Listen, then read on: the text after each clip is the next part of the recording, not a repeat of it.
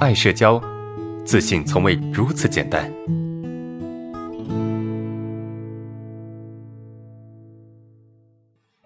来看第三个问题哈，呃，老师，以前的同事找我借的五百，说母亲没钱买车票，啊，呃，我当时就借了，啊，当时他说明天可以还，好了，等到了明天主动找他，他又说明天，之后每次找他都是明天，但后来没有一次可以还，问了他具体的原因也没啥，啊，再后来呢，我就没问他了。啊，这让我觉得我拿真心待人啊，他为什么不能拿真心对我？我当时想了很多，心情很糟糕。啊，老师每次遇到这种这种不知道怎么处理的事情，总是让我很烦躁、很无奈。啊，当我遇到这种事情的时候，我该怎么样去心理暗示？好，老师之前看的心理医生，花了五千多，没什么作用，还是那样，只是讲了一些道理。啊，实践完全要自己啊！报了老师的课，能有作用可以改变吗？啊，这个是第三个问题。首先啊，这个拿真心换真心啊，这个我我可以理解啊。就你借钱给一个人，然后他就说明天再明天，明天复明天，是吧？明日复明日，明日何其多。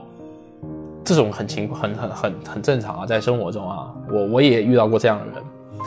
你找他要钱，他就推脱。他就明天，因为他的骨子里面根本没有这个时间概念，他也没有这种所谓的信用概念，啊，所以你对于你来说啊，这种就认倒霉算了，还好啊，这个损失不是特别多啊，还好这个损失不是特别大，对，就算了吧，啊，这个就具体的事情。然后你的一个主要问题是什么？就是啊，每次遇到你不知道怎么处理的时候，你又很烦躁啊。当遇到这种情况下，该怎么样？该怎么样给自己心理暗示啊？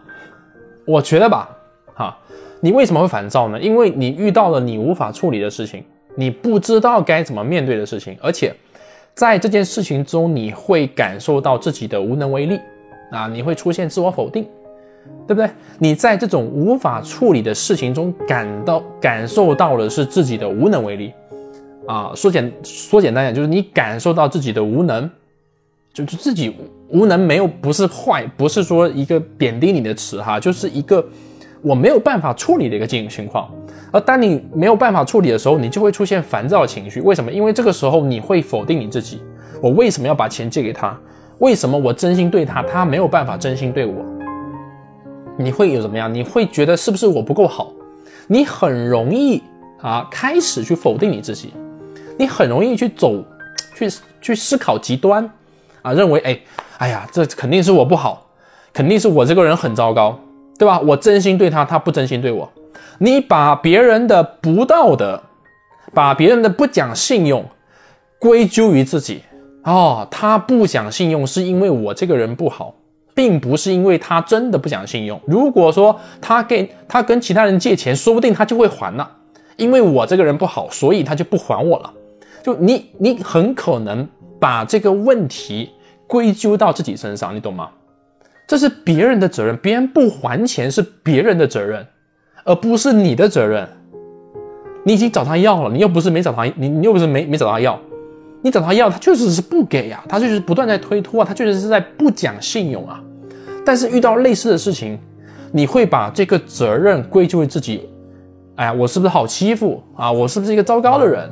我是不是一个？不让别人认可的人和信任的人，是不是？所以你才会觉得烦躁。如果说，如果说你知道这个责任的归属，那么你可能会愤怒，你不会烦躁。那愤怒是有攻击性的啊！愤怒的攻击性一定是指向他人的，而不是指向自己的。明显啊，这里面的愤怒是指向你自己，对吧？所以你还会感觉很难受。你要怎么调整呢？很简单，你要告诉你自己，这个事情跟我没有关系，是对方不讲信用。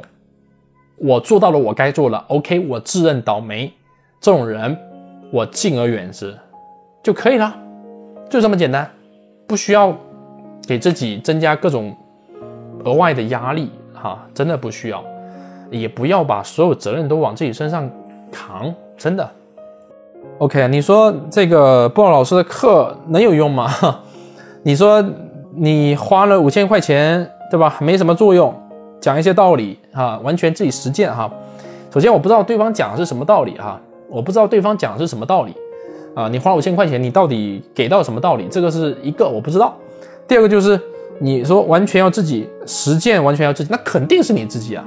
实践没人能替你实践的啊。所以你说如果你想报我的课，然后实践让我来帮你实践，我我是做不到的啊。而且如果我实践了，对你来说也没什么效果。所以你你得改变一个一个看法，就是我们的课程肯定有用，对吧？但是学习到了这些方法和理论，你还是要你自己去实践的呀。你不可能在那边，对吧？你自己就好了，无缘无故就好了，就就就就就成功了，就走出来了，这是不可能的呀，是吧？所以这个认知你得想清楚，你这肯定是要去实践的，只是说我们给到理论是不是对你有帮助的理论。对吧？给到技巧是不是对你帮有帮助的技巧？这个是重点。然后实践肯定是你自己实践的，对吧？